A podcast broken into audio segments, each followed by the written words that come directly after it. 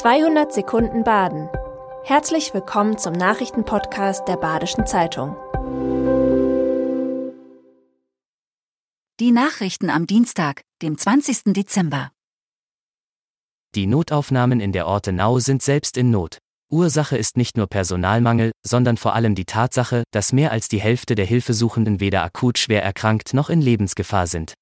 Rund 113.000 Menschen werden in diesem Jahr bis Ende Dezember eine der vier zentralen Notaufnahmen des Ortenau-Klinikums in Offenburg, La, Achern oder Wolfach aufgesucht haben. Etwa 60.000 davon laufen in Offenburg auf, wo damit mehr Menschen behandelt werden als in der Notaufnahme in Freiburg. Klimaaktivisten haben sich auf die Bundesstraße 3 in Freiburg geklebt. Mit ihrer Aktion auf der Basler Straße haben zwölf Aktivistinnen und Aktivisten der umstrittenen letzten Generation eine wichtige Verkehrsachse blockiert. Mindestens sechs von ihnen haben am Montag gegen 16 Uhr ihre Hände auf die Straße geklebt.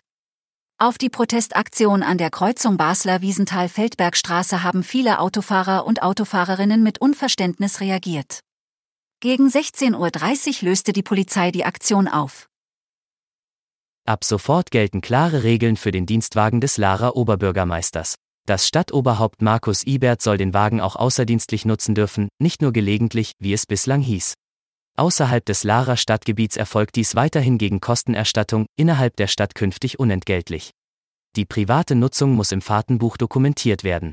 Das Thema hatte am Montag im Lara Gemeinderat Fahrt aufgenommen. Ein Stadtrat warf dem Bürgermeister vor, er habe bislang schon reichlich privaten Gebrauch vom Fahrdienst zwischen dem Dienstort La und seinem Wohnort Wallburg gemacht. Ein weiteres Wohnheim für Geflüchtete könnte an der Freiburger Messe stehen. Dieses Grundstück gehört der Messe und wird als Busparkplatz für Fußballfans und Messebesucher genutzt. Ob überhaupt gebaut wird, hängt von den Zahlen der Kriegsvertriebenen aus der Ukraine ab.